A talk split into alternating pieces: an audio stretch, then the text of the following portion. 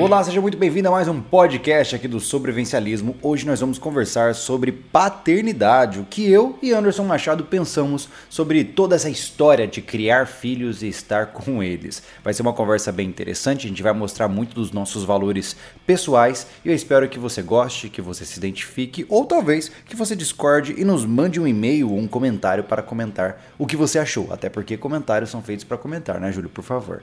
Enfim, acesse lá os links na na descrição, todas as nossas marcas parceiras estão ali. A nossa loja oficial também está ali, com bonés, camisetas, facas, tudo que você precisa para ser um sobrevivencialista mais alinhado com o seu estilo. Beleza? Então, links todos na descrição. Vamos para nossa conversa.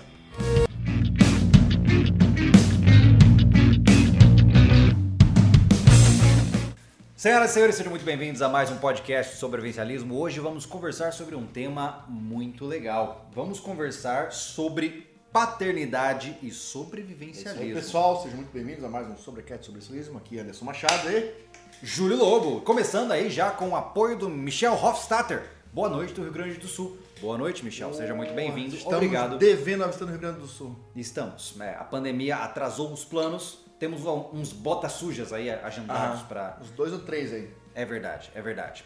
Pois bem, continuemos. Olha só, pessoal, lembrando a vocês que estão acompanhando ao vivo, nós vamos fazer esse bate-papo aqui, uh, sempre focando em manter a nossa conversa rodando. A gente só vai parar para conversar quando alguém mandar o super chat, que obviamente a pessoa, poxa, tá apoiando a gente diretamente com finança, né? Mas os comentários mais amplos a gente vai responder no final. Então, sempre no final a gente abre para perguntas e respostas e conversa bastante, ok? Vamos lá. Olá, Anderson. Comecemos. Olá. Pais, filhos, sobrevivencialismo. Como você acha que essa combinação muda a cabeça do cara, né? Eu acho uma coisa muito, apesar de que para você não tem muita mudança porque meio que você se tornou um sobrevivencialista quando você já tava virando pai, né? Exato. Não, até foi na vir... nessa virada mais mais que a gente, o sobrevivencialismo agora deu uma uma fechada, né? Um, virou um, um círculo fechado sim, na virada sim. do ano de 2018 para 2019, quando a gente assumiu o sobrevivencialismo, eu e tu, só nessa nova fase, né?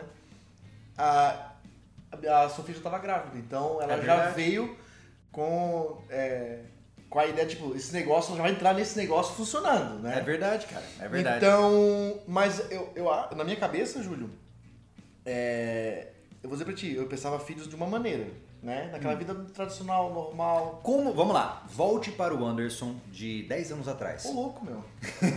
Arma, nem pensar. Tá, ok, mas... Ir pro mato, não. É mesmo? Cara, eu não fui o cara que não fui criado com trilha.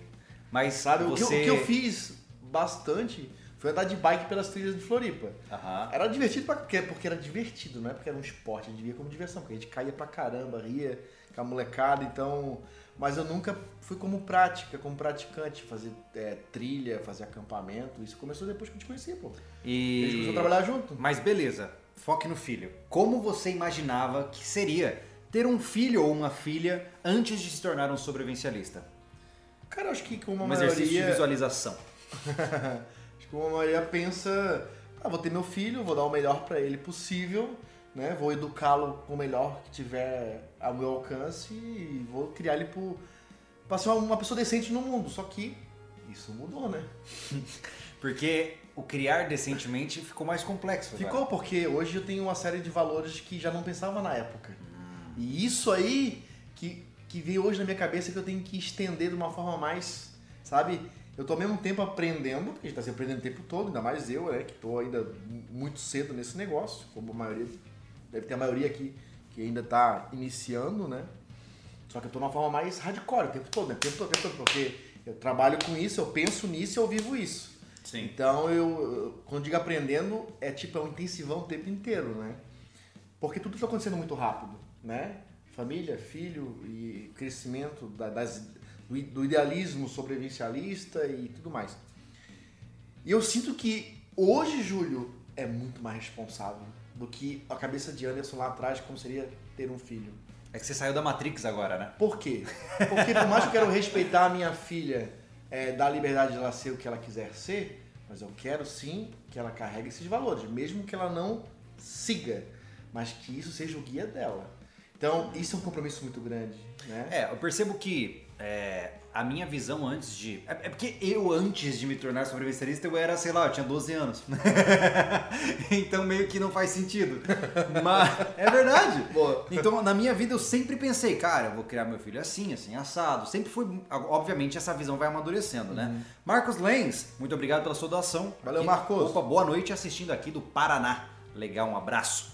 É, então, eu sempre pensei, eu, eu acredito que assim, a maioria das pessoas quando não tem uma visão mais ampla do que é o sobrevivencialismo, o cara segue a receitinha do bolo, né? Quero criar meu filho de uma forma legal, eu quero dar uma boa educação para ele, uma boa escola, pagar uma boa escola particular, quero que ele faça aula de música, aula de inglês, aula de karatê, aula de e vai entuchando ali todas aquelas É, concepções. eu acho né? que a criação tradicional da, da, da sociedade já tem um guia. É uma receitinha de bolo uma mesmo, receitinha né? de bolo, É, é. né? Aí tem essas opções no, no leque, né? Nesse leque de opções que o que tu pode dar, de variações de Sim. educação para os seus filhos, né? É, eu tive a... Mas dentro da conduta sobrevivencialista, onde eu quero chegar, isso já se torna. Hoje já se tornou uma coisa que exige mais, mais planejamento, porque a gente, como preparador, né, com alguém que. É, o, a responsabilidade do mundo da aventura, É. eu vou levantar esse detalhe, porque hoje fazer um bota suja é uma coisa. É diferente do bota suja quando a gente tava sem os nossos filhos, a preocupação. Total, né? total. Né? Então, é, cara, isso aí hoje me força a ter condutas totalmente diferentes, né? É, o grande porém aqui que eu penso é o seguinte: é, eu venho de uma educação tradicional como essa da receita de bolo, né? Nunca me, adapta, nunca me adaptei à receita de bolo, né? Eu, eu acho que vale a pena, antes da gente falar como a gente amadureceu como pai dentro do sobrevivencialismo, é a gente explicar como foi a nossa criação. Porque geralmente. Aquilo pra mim, Ah, eu tô conversando contigo. Ah, tá. É, mas enfim, é, geralmente o que acontece é que a gente tenta criar os nossos filhos sem querer ou até mesmo querendo, da mesma forma como nós fomos criados, né? Então, Gabriel Darguelli, obrigado pela sua doação. Ah, enfim, então eu penso assim, que é legal voltar no passado e entender um pouquinho disso, né? Eu venho de uma receita de bolo como essa, eu fui um cara muito, é, não sei qual é a palavra, agraciado, talvez sortudo de ter uma excelente família. Então eu fui criado em boas escolas, meus pais pagaram pra- escolas particulares para eu estudar, me colocaram, cara, eu fiz quatro aulas de violão, quatro anos de violão clássico, depois eu fiz aula de guitarra, me ofereceram fazer aula de tudo quanto é instrumento diferente, eu fiz aula de desenho, todas essas é, essa receitinha de ah, faz isso porque o seu filho vai ser assim, faz isso porque o seu filho. Eu, eu fui, né? É, e não mudou muito. Foi muito legal pra mim ter essas experiências, me desenvolveu em vários aspectos da vida, mas eu sinto que isso não foi o mais importante da minha criação. E eu sinto que muitas vezes, agora com o olhar atual, é, os pais tentam se aliviar da responsabilidade de passar seus valores para os seus filhos, socando coisa nos moleque. Ou seja, botem tudo quanto é curso diferente, botem tudo quanto é. Ah, dá tablet, dá computador, bo- botem escola boa, porque é quase como um movimento de fuga, de tipo assim, cara, entuxa esse moleque de coisa pra Cara, fazer. O reflexo né? disso, a pandemia tá, tá, tá. O resultado, do- o resultado é isso aí, cara. Os pais, no começo, né, começou a ter uma, uma, uma proibição das aulas e tudo mais, os, ou tem um momento de greve, vamos dizer assim, os pais ficam enlouquecidos É. e querem tocar os filhos nas creches, no- nos colégios, ah, e, sabe, eles não querem mais assumir aquela responsabilidade. Hoje já tá, o cara já é, a pessoa, o casal já é pai pensando que, ai, não vejo a hora de botar essa criança numa creche. É, vale enfatizar, escola, né, Anderson, que nem sempre é, é- não, não é que haja uma má intenção. Não, tá? não é, Não cara. significa que você seja um pai ruim por isso, não, não é isso. Mas eu vejo que a sociedade meio que nos ensina que, pô, joga o moleque pra fazer coisa pra você ter tempo pra continuar trabalhando. E eu acho que essa equação tá um pouco invertida, sabe? Porque é como eu falo pra. pra... Não, não tô chamando ninguém de, de consequente, mas isso acho que tem que ter consciência que isso vai ter um reflexo. Com certeza. E Com não vai ser pequeno, né? Essa ausência é, é, de. Como é que chama? De, De contato direto de com o contato, filho. é, Aham. de presença né, com os filhos. É, isso é, é uma coisa importante. Ó, o nosso amigo Na Paranoia da Matrix nos doou 5 reais e disse: Como faz para um cadeirante paraplégico sobreviver no mato de cadeira de rodas? Geralmente vivo só. Cara, é, eu acho que assim, a gente tem que entender que todo mundo vai ter limitações, tanto saudáveis quanto aqueles que possuem algum tipo de limitação de transporte, de saúde. cabe a você se adaptar ao que você pode fazer. Não fique focado no que você não pode fazer. Né? Eu acho que você primeiramente tem que garantir aquilo que está no seu alcance, depois você pensa em expandir. Mas não se, se sinta limitado também. Um eu exemplo acho... é o casal na montanha, né? Hum. É, pô, a, a, a esposa do, do, rapaz, eu não vou lembrar qual é a condição que ela tem, mas ela não consegue andar. E eles fizeram uma cadeira de rodas para ela subir montanha. E elas, eles sobem montanhas mesmo sob essas situações. Ou seja, existem formas de contornar tudo, né? Só que entenda que tudo exige esforço e planejamento, mas tudo é, é possível se você organizar bem claramente. Né? Eu acho que no caso do cadeirante, eu acho que se quer ter um contato mais com a natureza, é, seja um campista. Você Verdade. vai ter um contato direto com a natureza, vai curtir várias paisagens legais, com uma acessibilidade muito bacana, onde o carro chega na borda da paisagem, da paisagem é, pô, então tranquilo. eu acho que é, é um caminho bem legal para curtir, né? E não fique, como o Júlio falou, não pense no problema, pense na solução aí, né? Então, é verdade. O campo é um bom caminho. É verdade. Mas retomando o nosso ponto ali que a gente estava conversando, né? Um, então assim, eu acredito que muitas vezes a gente acaba, a gente acaba sem querer na ânsia de atender essa criança, na ânsia de desenvolvê-la e deixá-la apta para o mercado de trabalho, que a gente esquece que ela é nosso filho e ela só quer um pouquinho de amor também. né? Porque o que acontece? Qual é a maior preocupação dos pais? Eu quero criar um filho que seja inteligente, que ele escolha uma, uma boa carreira, que ele consiga é, virar autônomo no sentido de pagar suas próprias contas e crescer na vida e ser bem sucedido. E eu entendo que é um caminho legal, óbvio, é o caminho que todo mundo quer, mas por outro lado, talvez não seja a forma mais saudável de perseguir isso. E eu senti que o sobrevivencialismo me trouxe essa percepção. Me trouxe de que muitas vezes o mais importante é o mais barato e ao mesmo tempo é o mais ignorado. É verdade. Entendeu? É Porque é, talvez o seu filho não queira passar uma hora, duas horas estudando um instrumento musical. Talvez ele queira sentar contigo ou sair para pescar com você. Então, algumas vezes essa, essa presença, o estar com o filho, é muito mais é, beneficiador do que você colocar a criança numa aula particular cara, né? Então a gente tem que tomar muito cuidado. Eu, eu senti isso, né? Quando no momento que eu comecei a, a, desenvolver uma visão sobrevivencialista, eu pensei, cara, minha filha tem que estar perto de mim.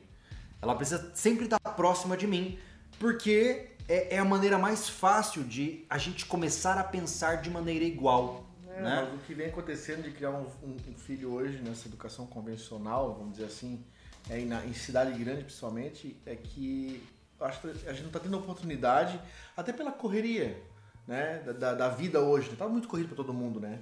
Tá, tá difícil correr atrás é, dinheiro, correr atrás de coisa, emprego. Sei lá, quem vive autônomo, é, um, é uma corrida do cão, né? Eu entendo é. isso, já passei por isso também antes. Teria tempo sobrevivencialismo, tava por conta própria. E não é fácil, né? É, mas de criar, com, com, com, essa loucura da vida, do dia a dia, ou da falta de oportunidade, criar filhos para o mundo, né, Júlio?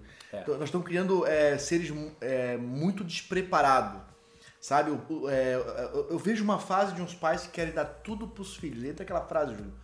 Ah, meu filho vai ter tudo que eu não tive. Essa é uma frase Isso quer dizer cara. que ele vai, vai fazer nada do que tu fez. Isso é perigosíssimo. É perigosíssimo. Eu acho que se meu pai não tivesse desde cedo, porque hoje criou essa babaquice de criança não trabalha, não digo menor de idade, mas tipo assim, ó, tem 12 anos, já pode ajudar o pai a, a lavar uma ferramenta. Foi o que aconteceu comigo, tá? lavar uma ferramenta, sabe? Ajudar a segurar um negócio. É, cara, isso não vai matar ninguém. Não que o, o pai use isso para gerar dinheiro com o filho. Não é isso, é ajudar a família. É ajudar, eu ajudei em casa, não fui trabalhar na obra com não, meu pai. Mas eu acho que toda criança, né? é, isso é uma coisa que eu concordo com mas você. Mas eu, eu não quero chegar, Júlio. Eu acho que se não tivesse esse negócio de que do pensamento que tinha antigamente de os filhos vêm para ajudar na família. Fato. Isso na época de nos na família, desculpa, me enrolei aqui. Famílias de colonos, por exemplo. Aqui na cidade tem muito sabe? Dos filhos assumem o trabalho dos pais. Né? Eles vêm sim para ajudar com mão de obra, isso é fato, sabe? E tá se acabando um pouco isso, né? A modernidade está é. chegando na, na, na, na é porque, área rural. Sabe o que eu percebo? Os filhos não estão ficando mais no campo, mas... mas eu vou te dizer que é uma tendência perigosa, né? Como você mesmo pontuou. Porque o que acontece? Na tentativa de deixar o filho sempre engajado em atividades que vão prepará-lo para o futuro, como eu disse, várias aulas de um monte de coisa e tudo mais, Algumas vezes, aquele hábitozinho de depois do almoço, ele ser o responsável por tirar os pratos da mesa e lavar. Tá, mas é isso quando ia é, chegar. Se perdeu. O, o preparar em casa é isso. É, é onde eu finalizo a minha conversa. É, é estar é, à disposição, tá? De ajudar em todos os afazeres da casa, seja fora, no quintal, ou dentro de casa, nos afazeres comuns, como limpar, lavar louça, arrumar a cama. E eu tô vendo que isso não tá acontecendo, uhum. né? É, é, tá ficando de lado isso aí e, tá, e não tá criando pessoas é preparadas para o mundo. Quando se vê sozinha, não sabe fazer nada e passa Cara, vou te dizer. Eu, vejo, eu tenho conhecidos que passam uns perrengues quando sai de casa federal. É, assim. Mas é assim, é, eu fui criado novamente, né, com uma boa, uma boa família no sentido de que foi uma família muito boa para mim, não porque eu, eu vim de família rica, mas é nessa família todo mundo gostava tanto de cuidar de mim que eu poucas vezes precisei fazer atividades em casa. E hoje eu, te, eu sofro pra caramba com isso, porque para lavar uma louça ou arrumar minha cama é um sofrimento, coisa que já deveria estar tá incutida em mim. E não é só pelo hábito, é pelo não, ter, é não por, ter, não ter eu não fui a... criado nessa realidade. Não, não saber entende? fazer mesmo, né? Eu vejo o quanto fez falta, né? Então eu tô do lado oposto. Eu, eu já eu, eu acho que talvez seja um híbrido, né? Porque eu fui criado nesse mundo mais moderno, desde os sei lá, dos meus 10 anos de idade, eu já estava na frente de um computador, entendeu? Na, na época aquele disquetão 3 quartos, sabe? e, e, e eu, eu, senti como foi essa evolução a partir desse ponto de vista, uhum. né? E eu sei o quão danoso é porque hoje eu tenho dificuldades muito grandes nessas coisinhas que são extremamente importantes para gerar a independência do indivíduo, uhum. né? Só uma pausa rápida, o Gabriel Dargelio nos mandou 5 reais e disse: Vocês acham que contratar segurança armada vale a pena? Em caso de caos social, não, Gabriel. Não. Os seguranças também têm família. Eles vão ir para a família deles, mesmo recebendo o salário que você paga. Uh, o Gilialdo Sena nos deu nove reais e disse parabéns pelo trabalho. Obrigado. Obrigado, Fico muito feliz. Uh, continuando aí. Uh, então, assim, a gente está passando de uma maneira mais vaga em cima das coisas, porque o que, que eu percebi? Quando eu comecei a entender o sobrevivencialismo, eu comecei a perceber que para tempos difíceis serem superados, o que realmente importa não é se meus filhos sabem falar francês, inglês, espanhol e lutar karatê e taekwondo. É se eles têm um vínculo muito grande com a família e eles vão realmente se engajar em superar essa dificuldade. Porque senão, na primeira dificuldade, a família se fragmenta. Pode perceber, olha, essa pandemia, cara, o povo tá em casa, tá querendo se divorciar, não sabe o que fazer com o filho, ou seja, nunca foram uma família. Não. Nunca foram. É Porque uma tá família, separação, né? Uma família é, por, por definição, autossuficiente em termos sociais. Se eu ficar fechado um mês trancado em casa com a minha esposa e com a minha filha, eu tô feliz porque eu tô com as pessoas mais importantes do mundo, para mim, e as pessoas que eu tenho maior intimidade no mundo. Então, se você não sente isso, talvez é porque a sua família ainda esteja nesse padrão mais disfuncional de atuação, né? Ó, o Carlos Neto nos doou 10 reais, obrigado Carlos, e disse: Os pais de hoje perderam os valores vitais. Colocar um filho com aparelhos eletrônicos é fácil, transferir bons valores é o verdadeiro desafio. Olha, eu acho que não é tão desafiador. Como eu disse, não dê, é, é, é não dê presença corporal, dê atenção intelectual para sua criança. Se você chega em casa, dá um beijo nela, bota ela no tablet e você no celular, você não está com seu filho. Se você está limpando a casa enquanto a criança brinca com um brinquedinho, você não está com seu filho. Você só está com seu filho quando você está sentado de frente para ele, brincando com ele, conversando com ele. Isso é dar atenção, sem nenhum equipamento eletrônico, sem desenho na, na TV para ele ficar de, de, com atenção naquilo. Brincar com uma criança, estar com uma criança, é estar com uma criança. É aqui, ó, frente a frente, interagindo com ela, ensinando uma palavra nova, trocando ideia. Isso realmente é estar com o filho. E a maioria das pessoas não sabe disso. Cara, quantas crianças até hoje, olha, ao longo da vida cresceram com quase zero de atenção dos pais, cara. Nossa.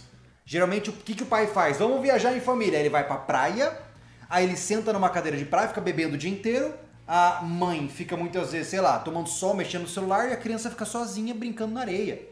Então não é uma viagem de Aí família. que memória essa criança vai ter? Cara, é bizarro, cara. cara. É bizarro. Né? Porque ainda de quando tem uma família grande, faz esses programas aí com outros primos, ainda fica. Ah, quando eu tava com os primos, não sei o quê, mas se ele não tem ninguém, só tem só os pais, que lembrança ele vai ter da areia? Aí que tá. Por que, que hoje você vê uma ascensão muito grande dos influenciadores digitais? Porque as pessoas não têm muitos exemplos a seguir. Entendeu? Aquilo, a gente já falou isso aqui no Bizarro canal. isso, né? É, a gente já Que falou. bizarro isso, né? Pensa, cara, eu entendo que cada fase tem uma fase, né? Vai chegar um momento que a Luna, inevitavelmente, vai seguir alguém que ela acha legal, né? Não importa o quão bom pai eu seja.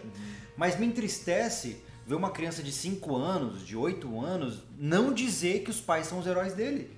Porque nesse momento é o momento onde você é tudo que a criança tem. Então você tem que estar hiper presente. Eu sabe? acho que o desafio de ser pai hoje em dia é, é, é- é buscar essa visão de herói é, que, que as crianças têm dos pais, né? Aham. Eu até hoje, a minha imagem de herói superior é o meu pai. Perdi o pai Pois cedo é. pra caramba. Já falei que eu era várias vezes, eu tinha. Faltava um mês para 16 anos, né? Mas tudo que até ali a gente, a gente, eu tive de exemplo, eu carreguei pro resto da minha vida. Eu carrego até hoje, né? É. E são, e são valores que, que bate certinho com o ideal sobrevivencialista, sabe? São valores que, que, eu quero, que eu quero explorar isso junto com o Júlio, porque a gente, a nossa vida, tem que ter um casamento consumado praticamente, a né? gente tá colado, famílias coladas. Não adianta, a gente, a gente mora lado a lado, a gente vai se mudar, a gente vai se mudar um dia para um lugar e vai morar junto nisso mesma propriedade. E a gente troca ideia de tudo da nossa vida junto, né? É, então, É, é um conceito, é um conceito tribal, né? Total. Porque ele tem a família dele, eu tenho a minha família, mas nós atuamos juntos como se fosse uma tribo, porque as decisões que a gente toma em conjunto afetam as duas famílias. Reflete né? nas É. famílias. É. Então a gente sim conversa sobre, sobre os guias dessa, tanto do nosso trabalho quanto das nossas famílias de igual para igual, porque não dá para ser assim, ó, a gente só é, é, a gente fala sobre só aqui no trabalho e cada um vai para sua casa e toca de qualquer jeito. Não. Não, não. A gente vai falar que vai fazer, ó, vamos se preparar para uma tal situação. Pum, corre todo mundo se preparar como foi no início da pandemia, a gente falou que várias vezes É. que já reforçou estoque e combustível e aquela coisa toda. Sim, né? Então tudo isso é pensando no fim, no- na segurança da família. E daqui a pouquinho, com nossas crianças é, crescendo, né? Educação e como lidar com elas, como introduzir elas nesse mundo nosso, É. né? Porque o fim, ah, como a gente já comentou também várias vezes aqui, é, elas vão estar num mundo diferente disso que o pessoal está acostumado, é, que é o mundo da cidade. A gente está saindo daqui logo, logo, né? Já saímos do balneário, já viemos para um lugar mais, mais aquado, né? É. Que é uma cidade de uma cidade de interior, né? Um centro, nós estamos no centro da cidade do interior. Por isso que nós temos tudo à mão aqui hoje, né? Mas qualquer 5 quilômetros para qualquer rua que tem aqui, você tá- já está no meio de roças, já, de plantações, porque a gente mora no estado que é a capital da hortaliça e hortifruti do sul do Brasil ou do sul de Santa, ou de Santa Catarina. Então, não tem como. é, é, a gente tem esse compromisso, eu e o Júlio, de nesse mundo que a gente está construindo, que é o ideal que a gente acha para nossas famílias, introduzi-las lá dentro. É. Como eu falei, eu quero que elas tenham liberdade de, tipo, de estudar o que elas quiserem, de, de no futuro, quando elas atingirem a maioridade, quiserem que forem cursar faculdade, quiserem já ficar pela cidade, mas elas cresceram lá. E eu duvido como o Júlio, até hoje, eu não tive essa oportunidade, até hoje o Júlio comenta da vida dele de sítio. Tá cravado na cabeça do Não cara. jeito. Não adianta. Ele foi um cara que estudou, teve a oportunidade de ir para fora do país, Morei em um ca- cidade um cara, grande um e cara que tem um, não tem jeito. um cara que tem um conhecimento de tudo que acontece no mundo porque fala inglês fluentemente, mas a raiz está lá, impregnada na cabeça e no coração daquela vida, É. do- da- da- da- de como lidar com a terra, do jeito que as pessoas é, se, se, né, se cumprimentam, É. ou se respeitam do campo, né? Isso é muito legal e é isso que eu quero para mim. Olha só, o Bruce Scott Gomes. Boa noite, morei dos 12 anos aos 25 no Canadá. Hoje, com 28, moro no Brasil novamente. Em Alberta, a, isso é lá no Canadá, onde eu morava, eles te empurram quase que obrigado para essa vida. Lá eles dão muito valor para isso. Olha só. Ó, o Gustavo Tavares nos doou a, R, a RS 400. Eu não sei que nem que moeda é essa, mas beleza. Obrigado, meu Obrigado, amigo. meu amigo. O Gabriel Darguelio, mais uma vez, dois reais e disse: Júlio, quando você vai comprar o seu cavalo? Quando a gente tiver um lugar para pôr ele.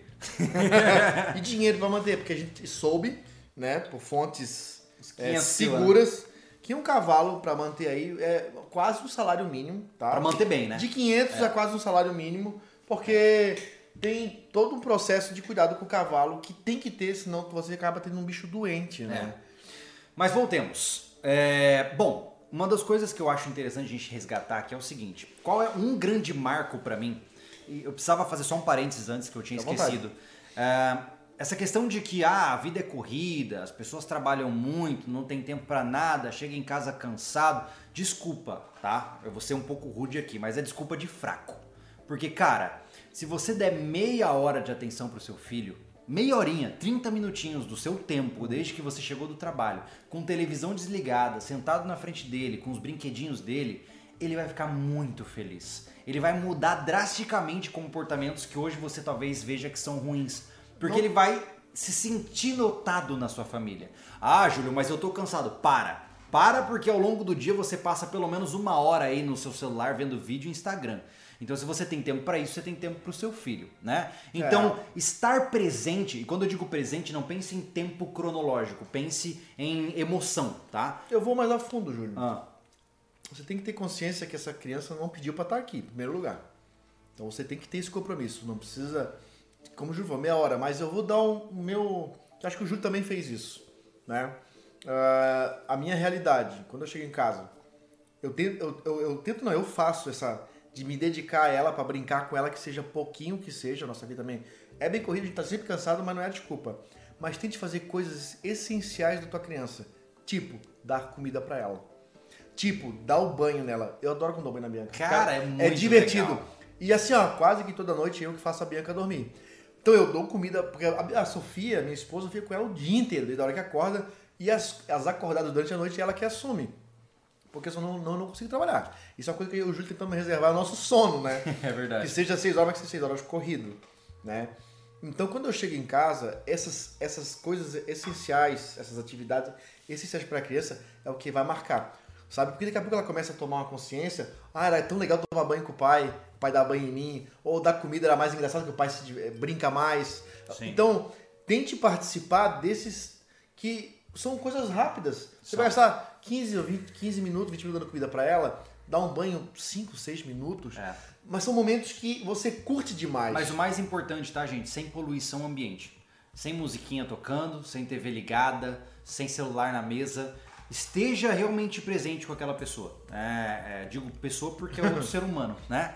Mas é, complementando, o seu filho não só não pediu para nascer, como inclusive potencialmente ele que vai trocar as suas fraldas geriátricas. Então, se você criá-lo de uma maneira distante, focado apenas em sucesso profissional, ele vai pagar um asilo lá para não ter dor de cabeça com você, te dar um tablet na mão e aí você vai sentir como é se viver essa realidade. Então, eu crio a minha filha para que ela possa, quem sabe, cara, se eu tiver sorte, quando eu tiver velhinho, ela fala assim: pô, meu pai foi muito bom comigo, eu vou ficar muito próximo dele agora.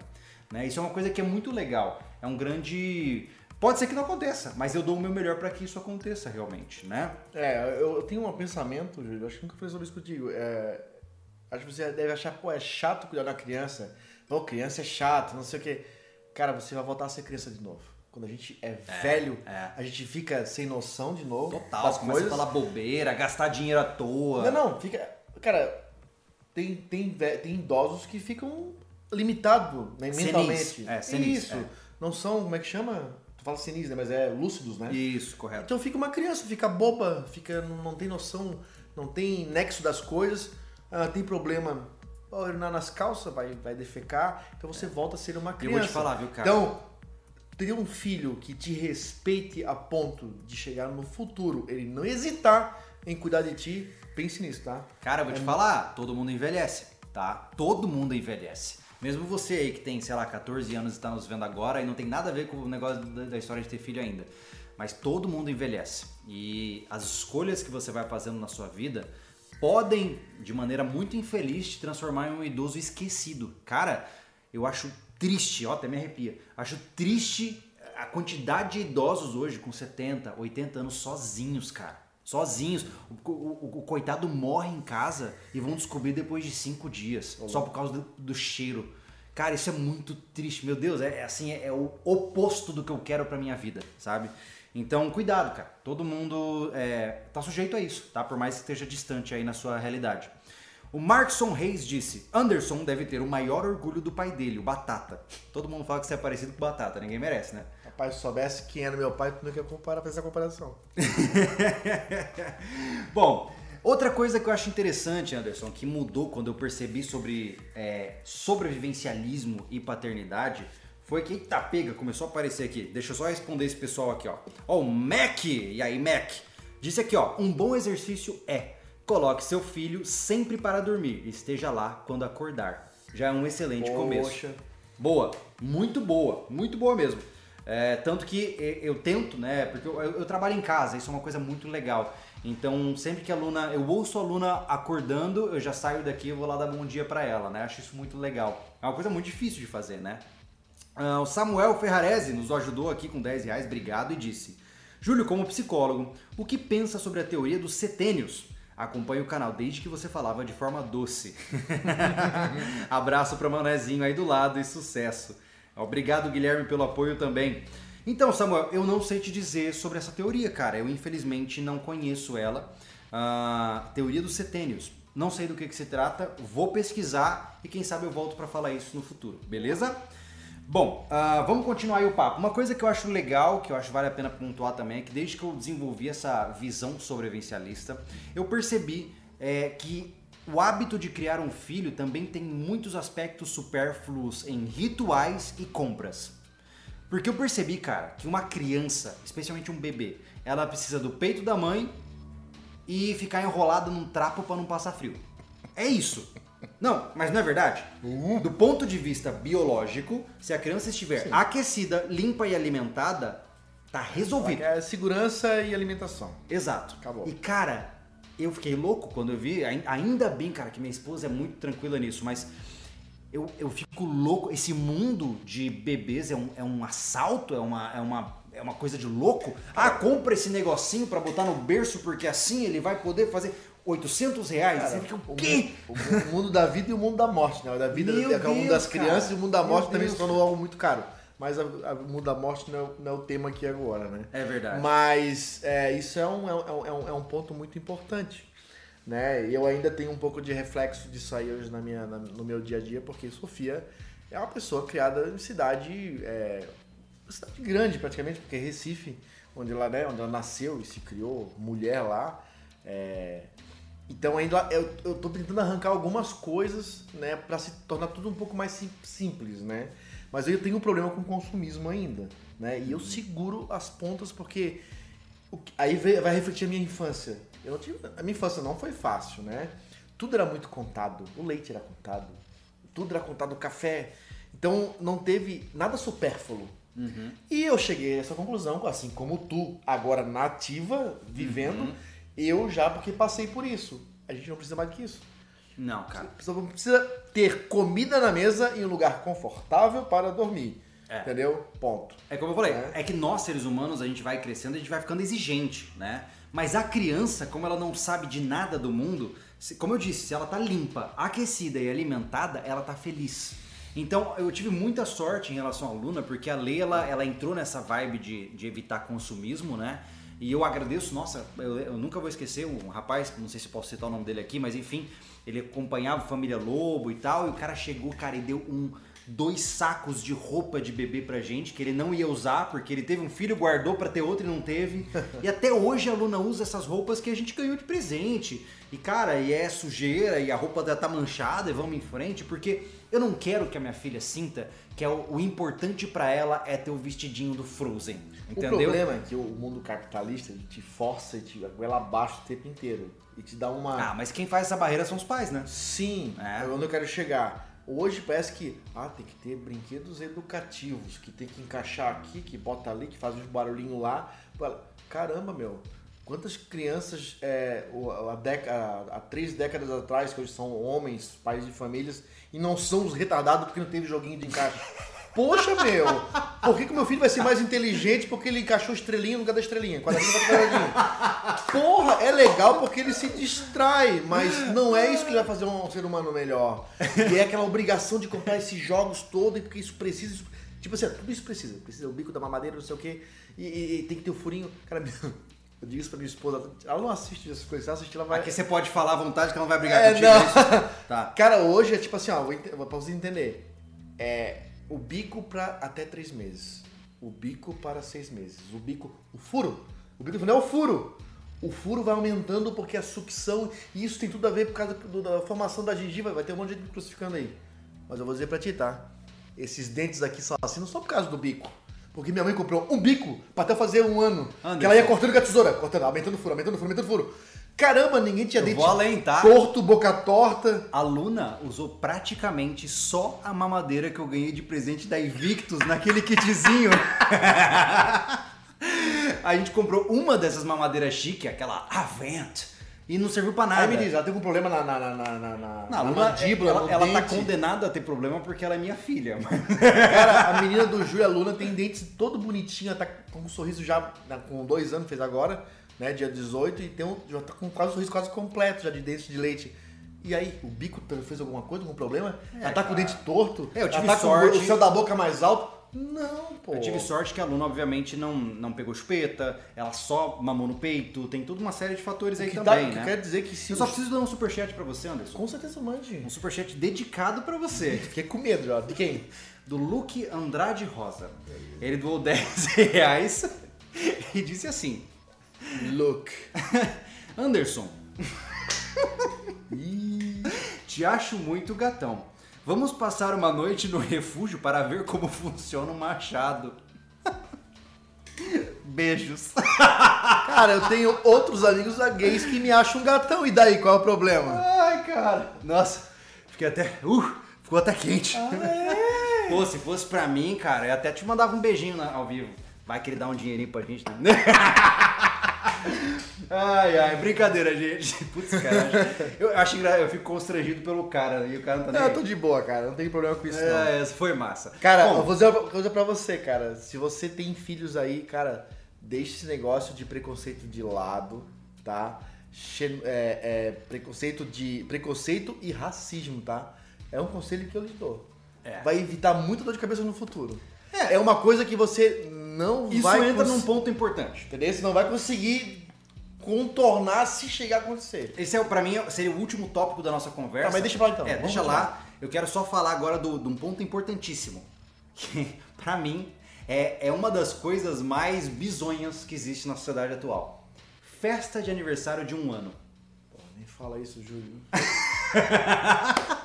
Cara, eu já vi gente gastar 10, 15 mil numa festa de um ano, onde a criança só tá chorando e querendo dormir e mamar, e os pais estão lá tirando foto e a criança lá. Todo mundo tem uma foto chorando na frente de um bolo. E eu pensei, agora eu como pai me recuso a fazer isso. Primeiro porque financeiramente é uma grande estupidez. Né? Eu vou gastar dinheiro pra algo que minha filha não vai lembrar, só vai ver por foto ela chorando lá e vai achar bizarro. Ah, e é, um, e é um, um gasto gigantesco por um período muito curto. Pensa, eu ia gastar numa festinha, eu não tenho muitos amigos, porque eu sou bastante antipático, mas se eu chamasse aí umas cinco pessoas, é verdade, não tô, não tá mentindo não. Ah, se eu chamasse umas cinco pessoas com um, um bolo e uma coisinha ou outra, eu ia gastar por baixo uns 500 pila. Sim. Por baixo. Cara, eu tenho gravado, tá? Quem não viu, vai lá no, no meu canal pessoal, que é o Família Lobo. O que que foi? Deixa eu ver minha conta. que é mais ou menos o que eu vou gastar aí agora no próximo mês. Aí, ó. Eu, ah, eu te digo assim, eu fui no, fui pra Serra, acampei com a minha filha, a gente curtiu pra caramba lá, dormiu na barraca pela primeira vez com um ano de idade, sabe? Foi incrível, eu nunca mais vou esquecer daquilo. A Luna não vai lembrar, mas eu gravei isso em vídeo, tá lá no canal Família Lobo, quem quiser conhecer o canal familiar meu. Então, do ponto de vista de valor emocional, foi muito mais legal do que uma Com festa certeza. da Cara, Hello eu Kitty. concordo. Eu tenho, eu, eu, eu não tenho como é, te- é, é, bater de frente com esse teu pensamento, porque isso é um problema que eu tenho hoje. A minha esposa é dessas que querem fazer as coisinhas. Quem acompanha no Instagram vê lá que a minha filha todo mês sai com uma, uma brincadeira temática na foto, Sim, tá? sim, é verdade. E isso é por conta dela. E eu acabo cedendo um pouco aqui e ali e faço. Mas já deu muito problema, porque eu não ligo pra esse tipo de coisa. É. Eu tiraria qualquer foto com qualquer roupa dela pra lembrar que ela fez tantos meses, né, é, de vida, até, né, é, completar um ano. É, mas não, cara, eu, eu, pra mim eu acho bonitinho tudo o resultado, mas eu, pra mim, não, não faria. Tinha uma, uma foto e, e me dedicava, se é pra fazer uma, uma declaração por aquilo que tá acontecendo, com qualquer roupa, pô, porque a, o que importa é aquela carinha ali, ó, mais nada. Sim, é, Né? é o ser e não o que ele está portando, sim, né? sim, sim, sim. O Luke Andrade respondeu aqui, ó. Achei que não fosse ler. Brincadeiras à parte, gosto muito de vocês. Tenho filhos também, estão vendo e rachando o bico aqui agora. Cara, tu é dos nossos, essa tipo de brincadeira é legal. Um beijo pra vocês, amigos. Não. Abraços. Eu não fiquei chateado, não, eu só fiquei quieto pra pensar numa resposta. Ah. O Caio Pérez nos doou. Eu não sei nem que moeda é essa. Eu acho que é dólares californianos isso aqui, ó. CA. Bom, vamos lá. O que vocês acham do escotismo e com qual, qual idade as crianças devem começar? Vejo muita gente com o pé atrás. Grande abraço aqui do Canadá. Ah, tá aí, dólares canadenses. Pô, legal, obrigado, Caio. Em breve eu vou entrar nesse ponto, né? Vamos tentar acelerar um pouquinho o papo aqui uh, para falar sobre esse negócio. Ó, a Kellen acabou de nos doar dois reais. Obrigado, Kellen. E Kellen. disse, a Sofia tá online. Caiu a casa, irmão. Caiu a casa. Já iu, já era. Mas enfim, pontuando o o que eu diria aqui.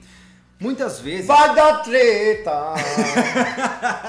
Não, mas olha só. Muitas vezes, cara, a gente se apega demais para conseguir aprovação social para o nosso filho.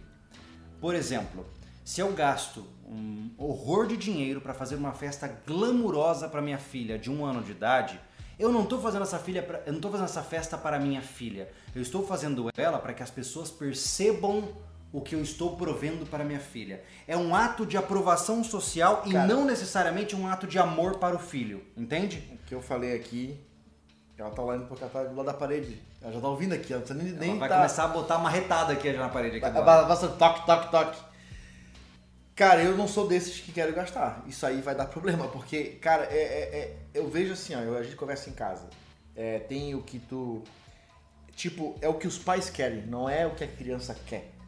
Tá ligado? Exato. Principalmente nos, nos primeiros anos de vida. Ela não tem a mínima noção do que tá acontecendo. Não, não. Entendeu? Se botar ela numa caixa de Só é papelão, muito ela barulho que irrita ela. Já fui em festa de, já fui em festa de um ano, é É ridículo. horrível, é horrível. A criança dorme, ela acorda irritada por causa do Só não barulho. é mais patético do Todo que... mundo quer pegar o bebê no colo, que é um bebê ainda, tem um ano, pô. É. Sabe? Tem uns que não nem andam e outros que começaram a andar agora. É. E, cara, é um dinheiro pra tu alimentar um monte de gente e é uma função. Nossa. Porque quando Nossa. tu tem dinheiro, tu acaba, ainda sendo grande, tu gasta dinheiro, tu tem que fazer um monte de coisa. Cara, Né? Resumindo é uma a história. função federal que é o antes, semanas antes e depois. E fora que na festa, a cabeça, eu já fui muita festa de.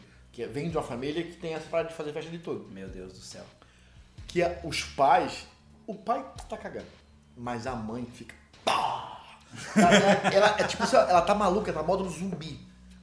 É muito louco, Sabe, né? é cuidar do filho e das visitas, é atenção, é se tem bolo na mesa, é se tem salgadinho. Cara, pra que isso? Pega a criança e, sei lá, cara, se tu pegar, ó, com festa de dois anos, se tu pegar, alugar cama elástica, botar no quintal, tu pega uma cerveja, fica só acompanhando e bota um pita, ela vai curtir pra Aqueles caramba. 400 pau que você ia gastar em coisa, compra de cerveja, senta ali e fica assim, ó, só vendo ela brincar. Cara, tu Quando ela cansar da cama elástica, faz uma poça de lama e fala assim, filha, pula aqui. fica a mangueira aqui e tomando a cerveja. Já era, já era, zerou a vida. Poxa, pra botar com um monte de gente, cara, isso aí eu não, eu não vejo, eu também não gosto, cara. Eu vou ser, eu vou, eu vou- eu provavelmente eu vou ofender alguém aqui, mas desculpa, mas eu tenho que falar. Pra mim, festa de um ano só não é mais patético do que festa de aniversário de animais de estimação. Mas continuemos. o mais importante, gente, senhoras e senhores, é que no final a gente tem que entender, eu acho que assim, se você quer fazer, faça, obviamente eu não tô aqui pra proibir você de fazer festa que você quiser. A festa é sua, né? Contudo, ao menos seja honesto. Você está fazendo isso por você e não pelo seu filho. Isso é importante de ser pontuado. E isso é uma coisa que eu percebi, como eu disse, quando eu comecei a vir para essas essências sobrevivencialistas. Eu comecei a perceber que grande parte dessa receita de bolo que a gente está criticando ao longo dessa live aqui vem com um intuito quase que egoísta por parte dos pais. Ah, eu quero um vestidinho bonitinho para minha filha. Meu irmão, é você que quer ver sua filha bonita. Ela não se importa com isso.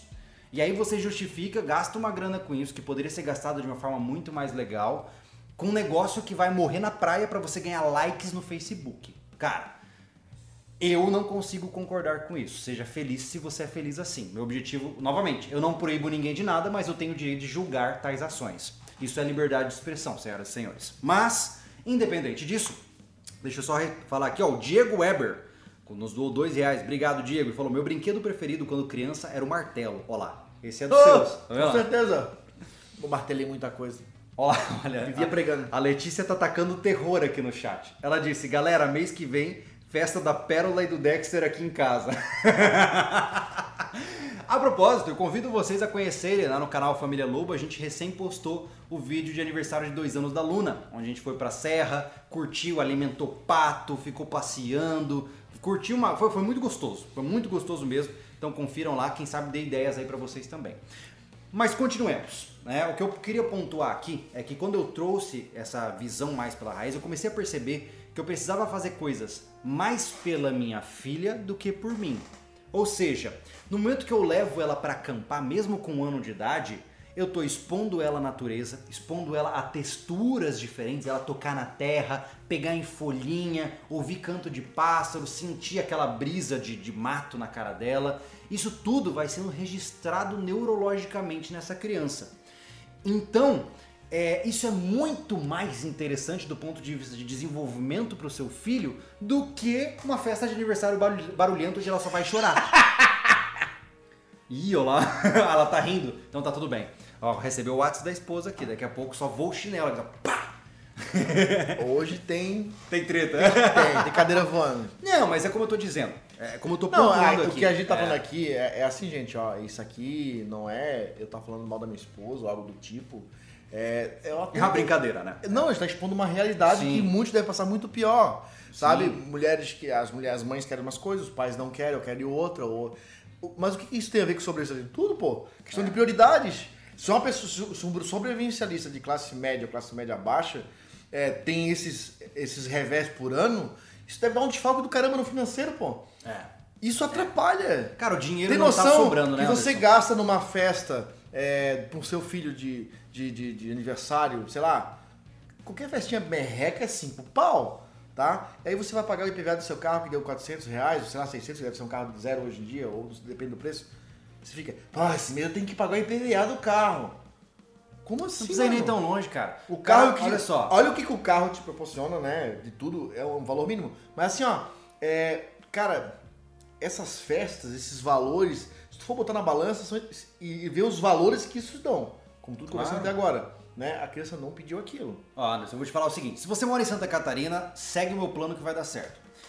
Se você vai gastar 500 reais pra fazer uma festa de aniversário, faz o seguinte: cancela. Um bolo já é 200. Não, beleza. 300 reais. Eu tô cara. jogando Que baixo. festa o cara faz. Não é festa, é botar um bolo e bater. Todo mundo. Botar, botar, botar um som. Cara, se o cara. Pra começar, festa de um ano, É tá? porque eu nunca vi, eu não sei o valor O dessa bolo, coisa. dependendo do bolo, já vai custar uns 500 pau. Meu Deus. Aí a sério? festa de criança de um ano, a de dois, de três, não é pra criança, é pros adultos. Porque é a festa dos adultos. Certo. Que só vai adulto. Aham. Tá ligado? O consumo dessas crianças, cara, festa de criança. Botou um bolo qualquer e deu um pote de bala, eles estão felizes, porque vão comer açúcar pra cacete Sim. e vão pular pra caramba. Mas é alimentar os pais. Ah, vai botar cerveja, salgadinho, precisa todo comer. Tá, mas olha só. Gasta pra alimentar, uma Deixa eu- festa de adulto. Deixa eu falar assim, um, um- um- aniversário de quem tá com ruim de grana, tá? 500 pila. Deixa eu me manter aí nessa bolo do mercado, Olha, o tá? Júlio é muito humilde até nas festas. Não, olha só. 500 reais, tá, tá sonhando, cara. É Deixa eu ver a tua eu- realidade. Eu vou manter esse plano só pra justificar. Vamos lá. 500 reais na festa, tá? Hum. Uma diária de sábado pra domingo em uma baita de uma pousadinha gostosa com chalé individual em Urubici tá na casa dos 300 reais, tá? Pro casal mais criança, beleza? 300 reais você paga uma diária. Mais 200 reais de gasolina e bota ali um extrinho que você vai gastar com alguma alimentação extra que você quiser comprar, tá? Vamos colocar que com 600 reais você passa de sábado de manhã até domingo de manhã num lugar lindo, num chalé maravilhoso, com fogo de, de- numa lareirinha, ah, curtindo a sua família, curtindo a sua criança, tirando fotos incríveis, se o problema é esse, por 500 reais. Ou você prefere gastar isso em 3 horas em um bolo e bateção de palma? Hum? Pois é, sigamos. Olha só, o nosso, o nosso grande apoiador aqui, ó, Juscelino Romualdo, falou o seguinte: abraço, Julie Anderson. Sempre prazeroso estar com vocês. De fato, vejo o pessoal dando festa para aprovação social. A criança ou guardada ou exausta. É verdade. Direto, pô, estressa. É Ó, festa de aniversário, se, é, é, Você acha que estão fazendo algo muito legal pro seu filho. Tem noção quanto estressa uma criança. Até porque. Pra caramba. Vamos falar a verdade, o tal do parabéns pra você é quase um ato vexa- vexatório, né? Eu acho É. horrível. Você Cara, fica lá com aquela cara de nada e todo Pode mundo fazer batendo um palma. teste. De, de- a cada 10 batição de palma para um aniversário de um ano, É uns choro. 6 é um choro da criança, cara. Isso assusta, pô. É horrível, Imagina ter não tem nada a 50 ver. pessoas batendo palma. Cara, é, é muito estressante pra criança. Não tem nada de legal nisso. Pô, o cara aqui é ricão. A minha festas custaram na maioria 50 pau. Bicho brabo esse então bota cara. 100 pila aí no superchat, pô. É, céu Ô, doidão. seu doidão, bota 100 pila no superchat aí, mano. Bota 100 pila no superchat que eu faço um passeio com a Luna. Ah! Vamos lá, continuando, olha só. Então, eu, eu devo deixar claro Meu doidão.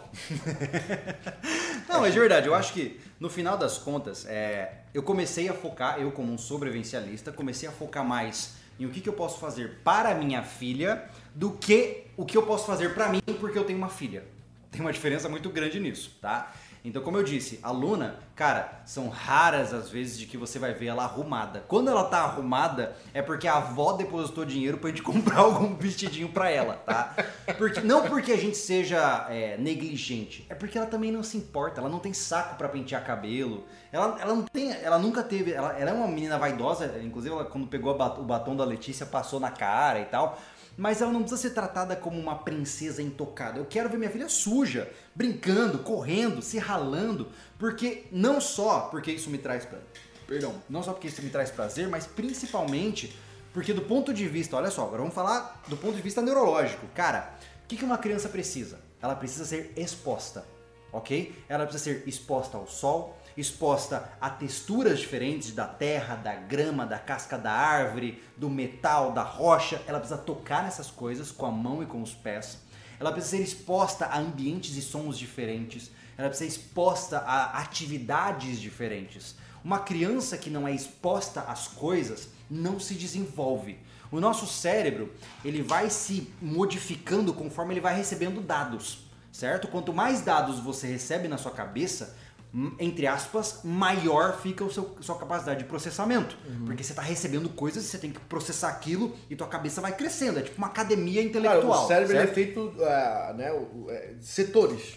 Se, esses, se essas sensações, essas coisas não chegarem, esses setores não se desenvolvem. Tipo para sons. Se ela ser limitada só um- o silêncio, né, é- é- não houve barulho de nada para se acostumar, aquele setor não se desenvolve. E é assim por diante. Exatamente, exatamente. E, e não só isso, mas é, é é um processo vivencial. Hoje eu vejo crianças que estão crescendo. Cara, é, eu conheço crianças que com 12 anos de idade nunca tinham pisado descalços na terra molhada. E Isso é muito triste, cara. Isso é muito triste porque mostra uma incompetência gigante dos pais para preparar a criança para o universo onde ela tá, né? Sim, é importante falar inglês, é importante aprender mandarim nas suas cinco variações diferentes, é, mas, mas poxa vida, submeter a criança ao mundo onde ela está, né? Seja no mundo natural, de tocar nas coisas, como também no mundo emocional, de causar emoções nessa criança, pô, levar ela para uma paisagem bonita e falar, olha que lindo, filha, né? Ou levar ela para um lugar escuro e mostrar, olha, filha, isso aqui é uma caverna. Tudo isso, cara, vai mostrando para ela como é o mundo onde ela está. É, mas se você, tipo, igual que mora na cidade, né? Estamos vendo, é, dando esse, esse- esse cenário do- de quem mora em casa e tudo mais. Mas você pode fazer muita coisa no apartamento com a criança. Porque você pode colocar ela nas funções, nas obrigações da casa. Quando você vai fazer comida, leva ela pra lá, deixa ela brincar, deixa ela cortar, dê uma faquinha sem, sem, sem, sem corte pra ela, né? Se você vai pintar, deixa ela mexer na tinta, né? E, e vai, e vai interagindo com ela para ter essas sensações naquela realidade. Mas não É. deixe de fazer. Exatamente. Né? Exatamente.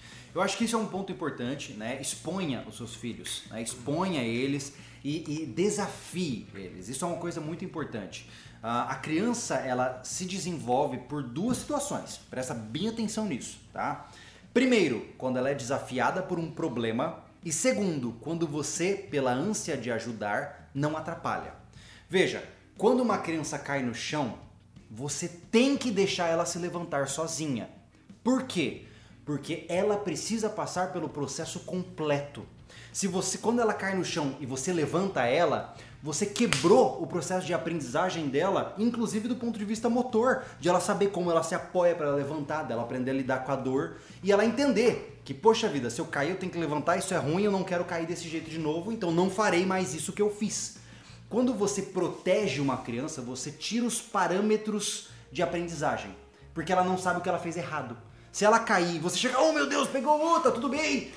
Você está tirando dela o parâmetro de ela entender o que, que ela fez de errado porque ela simplesmente foi resgatada da situação. acabou. Então, é, muita gente. É, minha mãe falava que ficava com uma dó ferrada. Quando a aluna caía no chão, minha sogra, ela toda. Né? Ai, vem aqui.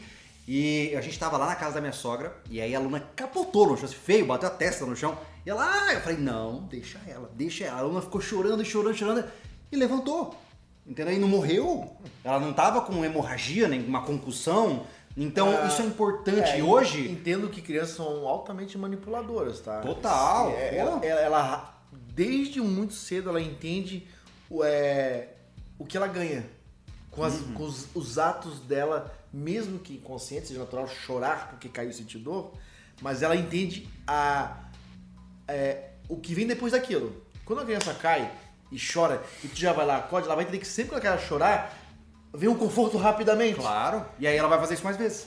Sempre, sempre ela vai sempre chorar muito por qualquer coisa, porque ela vai receber colo e atenção. É, o objetivo da criança é testar limites. O tempo todo. Quando ela ganha alguma coisa aqui, ela entende que ao fazer isso ela vai ganhar de novo. Então, se ela, por exemplo, não quer comer isso, e você fala, ai, tá bom, filha, vamos tirar então, e você dá outra coisa, ela, ela entende, não porque ela é mau caráter, mas ela entende que quando ela não quer comer isso e ela chora, ela ganha coisa que ela gosta. Hum. Entendeu? E isso vira um vício. Agora, se ela cai, ela se levanta, mesmo que chorando, e depois ela ganha um colo, ela entende que ela ganhou um prêmio por aquilo.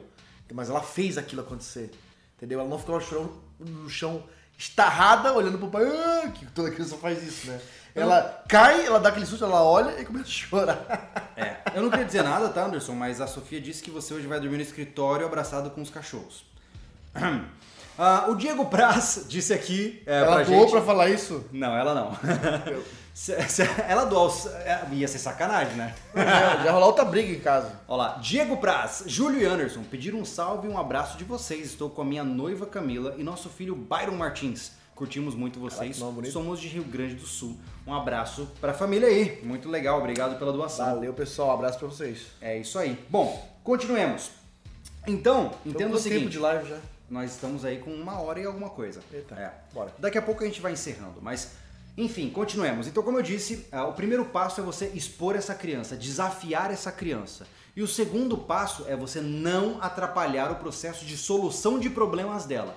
Se ela não está conseguindo fazer alguma coisa, deixa, deixa ela, ela se esforçar verdadeiramente. Se você vê que ela é incapaz de solucionar aquele problema, aí você ajuda. Mas não fique ansio, ansiando. Por exemplo, uma criança, sei lá, imaginemos que a criança quer passar um degrau e ela tá ali lutando e lutando e, e você começa como pai, eu vou levantar ele, né? Bota no próximo. Cara, não, deixa. Se ela chorar ou começar a desistir, você vai lá, não, filha, é assim, ó. Pá. Agora faz você. Então, o tempo todo incentivando ela, desafiando ela. Cara, o lugar mais legal de fazer isso é no parquinho, né? A Luna hoje tá com dois anos e ela é quase uma escaladora. Porque, cara, eu coloco elas no lugar e falo assim, vai, pendura, vamos ver como você vai. Quero ver você chegar, filha, vai lá. E ela vai subindo, vai subindo, vai dando um jeito. E eu vejo, é muito engraçado, cara, ela vai solucionando problemas. No parquinho aqui da cidade, né? Que, é, que tem um parquinho na praça, né? E, e no, na noite, depois das 10, eu vou com ela no parquinho. E aí tem tipo uma pistinha de escalada. E cara, eu achei muito legal. Eu vi uma vez que ela tava subindo assim, Aí ela escorregou, ficou numa mão, ela nem olhou pra mim, ela já olhou, encontrou um negócio que nem era negócio de escalada, ela pegou no tronquinho ali, levantou, puxou o pé e subiu. Eu falei, olha lá, cara, solucionou o problema. Isso é legal. Por quê? Porque você está fazendo. Entenda que do ponto de vista neurológico, você está fazendo uma, uma explosão nuclear na cabeça dessa criança. Você está incentivando ela, está borbulhando a cabeça dela. Uma criança protegida é uma criança embotada. É uma criança que não se desenvolve por falta de desafios. E parece uma coisa tá? besta, cara, mas isso se reflete. A gente já fez trilha com pessoas que, cara, não sabe onde trocar o pé na pedra, pô. Verdade. E isso, como que é o nome disso? É propiocepção. Acho que esse é o termo. Uau. É. Só a Júlia pra fazer esse nome, cara. Meu. é a capacidade de se equilibrar da forma correta com os seus pés em um terreno irregular. A, a Letícia tem isso, cara. A Letícia nunca A foi. Sofia tem. Cara, a Letícia nunca Ela foi trava. a trilhas. O ponto pra ela, porque ela tá aqui. Como é que pode? Então o que acontece? Hoje eu vou dormir, acho que na rua, né? Nem Já era, né? Acabou. Mas assim, ó, é, não, mas isso é real porque a pessoa nunca, nunca treinou esse setor do cérebro. É. E não é só o pisar no irregular. É tipo assim, ó, é tá numa situação, tipo, eu tô numa, numa pedra e eu tenho que alcançar aquele outra pedra mais lá. Que pé eu coloco? Onde se eu calço É. com a mão primeiro? Esse tipo de solução que desde criança É. é, ela resolve. Então, quando ela ser adulta, ela teve o crescimento todo fazendo esse tipo de coisa. Quando ela for, é muito fácil, ela desde criança ela resolve isso. Não, se eu botar esse pé aqui e segurar com essa mão, meu equilíbrio é melhor para trocar de pé. Sim, ela vai É criando essa concepção. E não só do ponto de vista físico, como do ponto de vista é, é, é, emocional Sim. e também do. Porque o que acontece? Uma criança, quando está tentando solucionar um problema, ela chora, ela grita, ela quer destruir aquele, aquele problema. Muitas vezes a criança joga coisa no chão e você, como pai, tem que falar: não, não, não, solucione. Tenta, vai lá, manda bala. Porque isso vai ensinando controle emocional pro teu filho. Mais importante do que, novamente, mais importante do que ele aprender ciência atômica, é ele aprender a controlar suas próprias emoções. E o que eu vejo, cara, são crianças que foram tão blindadas da frustração que quando elas encontram algo que elas não conseguem resolver, ou elas desistem logo de cara, ou elas querem odiar aquilo. Né? E é muito louco, cara. É muito louco. Por isso que você vê pessoas hoje, especialmente já das nossas novas gerações agora. Da minha geração tem muita gente assim. O primeiro desafio de verdade que aparece, o cara corre.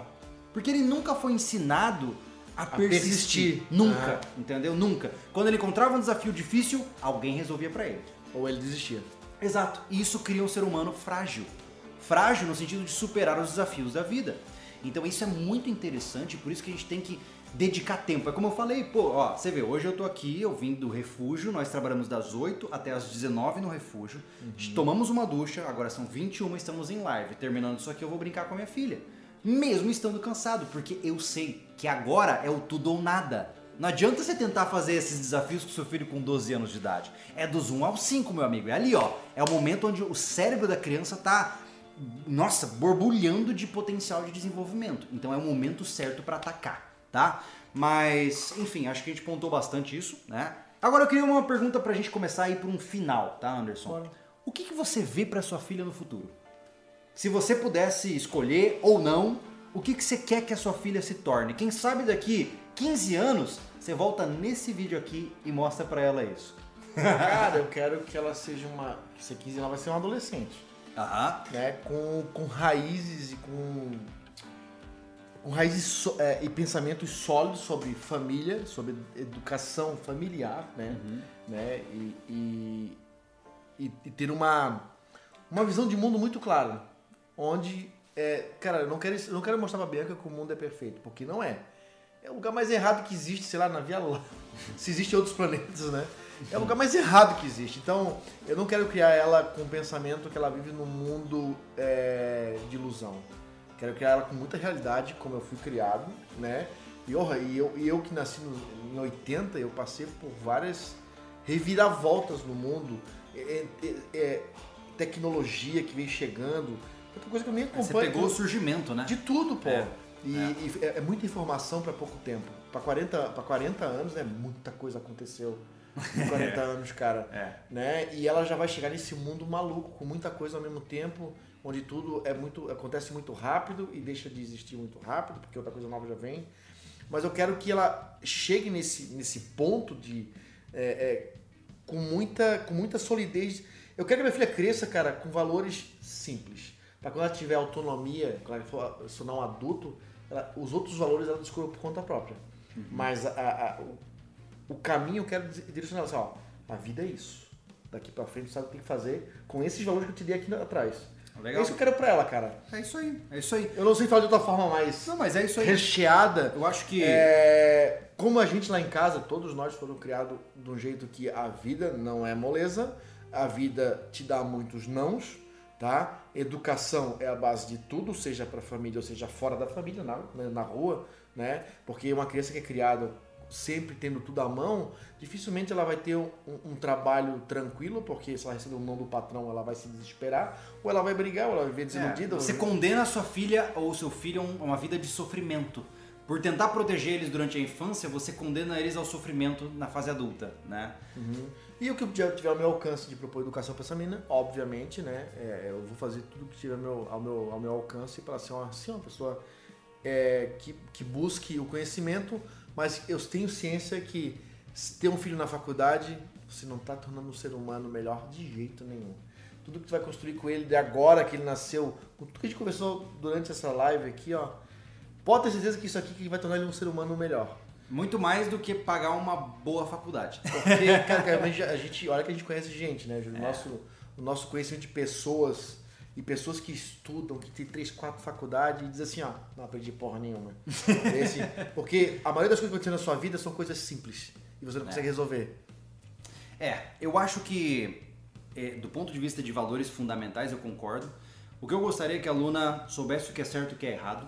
Né? Apesar de muita gente falar assim, ah, Júlio, tudo depende do que é certo. Não, para mim não tem isso aí. É, o que é certo é certo, o que é errado é errado. Sim. Enganar os outros é errado, não importa em que situação contar a verdade é certo, persistir em dificuldades é certo e assim consequentemente. Existem valores que são imutáveis para o ser humano e que persistiram por milênios. Então, para mim, eles são essenciais para a formação de um indivíduo forte.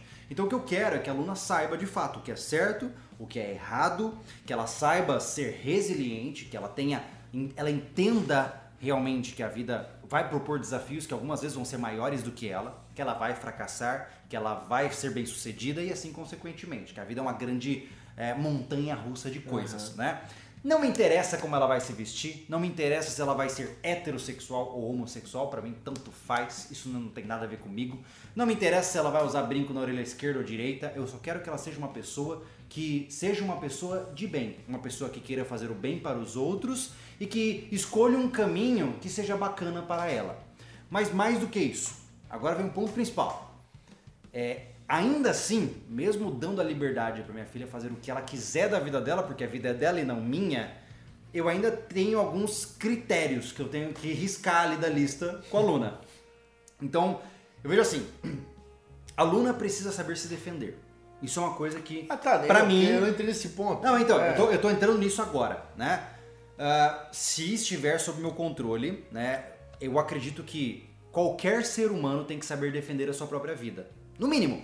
Se você não sabe defender a sua vida, se não sabe trocar soco, dar facada e atirar, você é incapaz de se defender. Logo, você é 100% vulnerável e então é controlável, né? Eu gostaria, se for possível, quando a aluna tiver os seus 8 anos no máximo, eu quero que ela já esteja engajada em algum tipo de combate corporal, para ela aprender como funciona. Antes eu acho um pouco, um pouco cedo demais. Quero que ela aprenda um pouco de jiu-jitsu, quero que ela aprenda um pouco de muay thai, talvez um boxe ou coisa do gênero. Depende de onde a gente estiver, porque se a gente morar num lugar um pouco isolado, isso vai ser um pouco difícil. Outra coisa importante é que quando ela tiver 12 aninhos, ela começa a atirar, ela vai aprender a manusear armas de fogo, vai aprender a fazer tudo isso de uma maneira muito bem feita. Não me interessa de lei, eu não estou aqui falando de algo que eu estou fazendo agora, então não estou cometendo um crime. Nenhum. Mas a minha filha, aos 12 anos de idade, vai montar e desmontar fuzil e atirar melhor do que eu hoje atiro. Não me interessa o que a lei diz no momento, não estou cometendo crimes.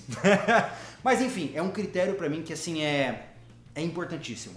Ela tem que saber proteger a vida dela. Agora, o último ponto que eu acho que é extremamente importante, na verdade, os dois últimos pontos, três. eu quero que a minha filha tenha gosto por leitura. Isso é uma coisa que muda vidas, tá? Ler livros muda vidas, pode ter certeza absoluta disso. Quero que minha filha aprenda uma outra língua. É extremamente importante que ela saiba falar pelo menos o inglês, porque, né, Anderson, a gente vive esse paradoxo, oh, né? total. O Anderson, ele se sente limitado por não falar inglês e eu sei o quanto isso me ajuda. O sobrevivencialismo hoje só existe por conta dessa situação. Oi? Quer vir aqui, filha? tá chateado? Ah, acabou de acordar? Tá bom. É, acho que isso é importante. E por fim, eu quero que ela esteja engajada no mundo da música. Escolha o instrumento que ela goste e aprenda a tocar o instrumento uhum. que ela quiser. Por quê? Tudo isso tem uma razão, né? Defesa, motivos óbvios. Leitura, desenvolvimento intelectual e música. Entenda o seguinte, pessoal: o, o ato de tocar música especialmente música mais clássica, onde você tem que ler partitura e tem que realmente desempenhar uma atividade mais complexa, é uma das poucas atividades humanas que ativa todas as áreas do cérebro. Meu pai hoje vai fazer 79? Bom, 80, não sei. Meu pai tá na casa dos 80 anos de idade e ele é pianista desde os 13. E cara, meu pai tem uma uma acuidade mental muito grande. Ele é um cara que ele tá muito ligado nas coisas, ele faz, cara, meu pai tem Facebook, Instagram, ele tem blog, ele posta vídeos. Por quê? Porque ele tá sempre ligado. E aí a música faz isso. A música incentiva a neuroplasticidade do, do cérebro. O tempo todo você está aprendendo, está se concentrando, está focando. Então, se minha filha aprender isso desde cedo, eu tenho certeza que ela vai ter um diferencial. Essas são os, as minhas expectativas. Pode posso, ser que. Posso fazer um Ctrl-V, Ctrl-C? no teu discurso. Pode, pode sim. É, eu não fui muito além, porque, claro, sim, a gente sempre já conversou sobre isso, né, Júlio? Sobre... Minha filha, sim, com certeza vai, vai, vai atirar com certeza cedo, cedo, cedo, cedo. Assim que o dedinho dela alcançar, não, alcançar o gatilho, vai, né? Mas quando ela tiver uma idade da, da, a partir da adolescência, né? Acho que quando ela se mostrar competente, né? Porque ela vai é. acompanhar isso desde muito cedo e ela vai ficar com vontade, ela vai saber sobre as limitações até essa, essa, essa idade chegar. Isso vai ser óbvio, ela vai crescer com arma ao alcance dela, tá? Porque a gente não tem esse pensamento que arma é pra estar num cofre em cima do guarda-roupa. Não ela tem que saber que está ali, que aquilo é um, um, negócio que ela não pode mexer, que ela tem um tempo para isso acontecer. É igual o carro. Sim. Haverá um momento. Crianças já gostam de carro desde pequeno, mas ele sabe que tem um momento para ele chegar lá e girar a chave daquele, daquela ignição. Ponto final. O filho tem que ser criado sabendo o que é certo e o que é errado e não ter o que conversar. É entendeu? Verdade. Ele tem que saber o que é hierarquia. Se o pai diz não, é não e acabou. É entendeu? o chinelo vai arrancar, pô. Ora! chinelinho não mata ninguém, pô. Ainda mais essa pantufinha aqui, ó, cara. Aí, ó. vai fazer um carinho. Pensa, Olha aí, cara. Darth Vader. Só falta sair um sábio de luz aí dentro. Eu não posso nem então, questionar. Então, sim, luta também. Uma luta para ela se defender. E sim, armas de fogo vai ser com certeza parte da vida dela. Só se ela tiver assim dizer assim, ó, não quero isso. Ó, né? o Henrique já tá falando aqui, artigo 1093, Código Penal. Esteja preso, Júlio. Fazer sua filha de 12 anos manusear arma de fogo. Mas eu não fiz minha filha manusear arma de fogo, porque ela tem 2 anos. E eu só tô falando teoricamente aqui, hipoteticamente. Prova? Cadê? Cadê minha filha de 12 anos, irmão? Hã? Você não é loucão? Na boa. Na boa, se é contra, tá no canal errado. Gabriel Darguelio, dois reais do aqui, disse...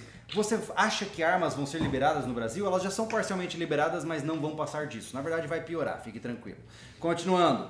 Uh, mais algum ponto, Anderson, que você Porra, julga? que falar de fogo, todo mundo já pira, né, cara? Pô, vem, começa a entrar em. Porra, cara, é só um treco que dispara chumbo em alta Deus velocidade. Não é nada demais. Cara, que tu coisa. pode morrer muito mais fácil com a porcaria de uma furadeira que pode estar com o fio descascado ali pra na tomada, morrer eletricutado, pô. Mas enfim, independente disso, Anderson, mais alguma coisa que você gostaria de desenvolver na sua filha? Caraca, agora assim no susto, pra gente tinha falado tudo já. Cara, no fundo, eu quero que minha filha seja uma criança muito feliz. Eu, eu vou te. Eu acho que eu, a Sofia é, é, formada em pedagogia, então eu acho que ela vai ter muito a acrescentar na educação da Bianca, pra caramba, né? Eu acho que eu tenho valores é, e, e até vem numa criação muito bacana, né? Ela teve uma família, uma mãe que foi sensacional, Sofia teve uma educação muito boa, os irmãos dela também, todos são formados, né? Eu sei, e... Henrique, eu tô brincando com você também, cara, fica tranquilo. Quando a gente fala sério, a pessoa fica com medo, né, cara? É, a pessoa ah? fica, não, relaxa, cara. A gente aqui não oh. se estressa fácil, não. a gente só não tá com a arma na cintura porque a gente sabia que ia tocar de camiseta. Uh! Eu sei, né? todo mundo fica curioso, né? Que arma é. que os caras têm. Nunca saberão. Nunca saberão. Mas enfim, uh, então eu acho que. E, e tem Júlio, né, cara? eu acho que nossas filhas estão muito bem encaminhadas. Eu acho que elas vão ter um. Cara, uma coisa. Uma, tipo, uma oportunidade gigante de muitos valores legais é, na vida delas, sabe? Então eu tô muito tranquilo enquanto a isso. Legal. Porque eu acho que falta do, da minha criação, do meu, do, da minha de cultura que eu não tenho, ou sei lá, qualquer, sabe, é, do meu intelectual, vamos dizer assim eu acho que Júlio vai me ajudar nisso, a compensar. Sim. Né? Eu tenho assim como o aluno tenho, vai aprender eu, a martelar eu tenho, eu tenho valores familiares muito bons. Eu só que eu não fui um cara que estudei, que me formei e tudo mais. Mas como eu disse aqui, eu acho que isso não é o que faz um não. ser humano ser alguém melhor. Não. Isso vai, vai refletir é, é, esse conhecimento da escola, faculdade, vai refletir na vida profissional Rapaz, dela. O tá? que mais tem por aí. Se um cara que não faz faculdade, mas lê livro pra cacete, esse cara é um crânio, pode ter certeza. Anderson, o que mais tem por aí é gente inteligente babaca. Porra, de monte, cara. É o que mais tem. É o de monte. Então, mas assim, agora eu queria finalizar com um ponto importantíssimo e o mais duro para os pais: liderar pelo exemplo.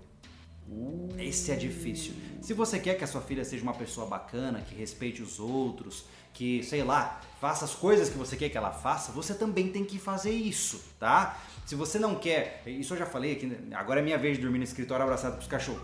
A Letícia né, sempre teve a ideia de não colocar açúcar na vida da Luna. Mas a Letícia gosta de comer chocolate.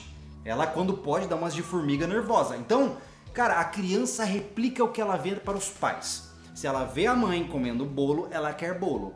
Se ela vê a mãe obesa, sedentária, ela também vai se tornar obesa, sedentária. Porque o exemplo influencia. Lidere pelo exemplo. Se você quer que seu filho seja uma pessoa bacana, ativa, inteligente, faça o mesmo. É como eu falei para ler. A gente está numa fase de transição muito difícil aqui, que eu não quero dar spoilers, mas uh, basicamente é o seguinte: por exemplo, a gente está reservando meia hora antes de dormir, cada um com um livro na mão. Eu tenho o meu livro, a Letícia tem o livro dela e a Luna tem o livro dela, que é o, fi, é o Monstro de Gru, é o livro da Luna. Então, assim, mesmo que ela não se interesse agora, é um hábito que está sendo semeado. Ela vai entender que em algum momento do dia os pais param para ler uhum. e ela vai querer copiar, porque Legal. ela vai copiar os pais. Cara, não espere que sua filha vai se tornar uma Beethoven, um próximo Mozart, se você nunca ouviu música clássica certo? Não espere que sua filha vai ter um gosto musical diferenciado se você deixar a rádio tocando aquelas sertanejos nojentos o dia todo. Então, você não pode esperar que seu filho desenvolva características que você não tem ou que você não incentiva na sua própria vida. Tá? Isso é extremamente importante, por isso a grande responsabilidade de ser um pai. É, Porque no momento é... que você tem um filho, você não é só responsável por ele, mas você é o incentivo para torná-lo um ser humano bacana ou um ser humano destinado ao fracasso. E seja pioneiro nisso, tem que ficar ligado, porque hoje com essa tecnologia, eles vão acabar seguindo influenciadores na internet e você vai ser só mais um, entendeu? Então seja pioneiro, chegue na frente. Faça é. essas iniciativas acontecerem, esses exemplos acontecerem, para ela se espelhar em você, não em quem ela acompanha no, no celular. É verdade. Então você tem que estar à frente disso aí, tem que estar muito esperto. É verdade. É, é, é, um, é uma piscada de olho para perder o time do negócio e quando tu vê já aquilo que tu queria já não conseguisse. Uma daquelas coisas que tu queria não conseguisse é, fazer acontecer na vida da criança. Pedro Guido falou bem aqui, ó. Bom exemplo é quando você quer que a criança durma cedo e você dorme uma hora da manhã. Né? Não dá, né? E ó, eu tô ouvindo que o meu despertador começou ali do outro lado. Acho que é hora de encerrar essa live. Não sei se vocês estão ouvindo, mas a Luna tá dando um show. É isso aí? Bom, senhoras e senhores, eu agradeço. Eu espero que vocês entendam que nós estamos observando, nós estamos expondo a nossa visão de mundo. Repito, tá? Mais uma vez, para que não fique nebulosa a visão.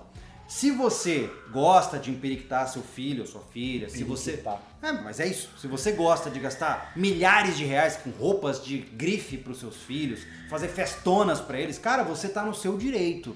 Você faz o que você acha que é legal para vocês e a sua criança vai viver a vida que vocês estão fazendo.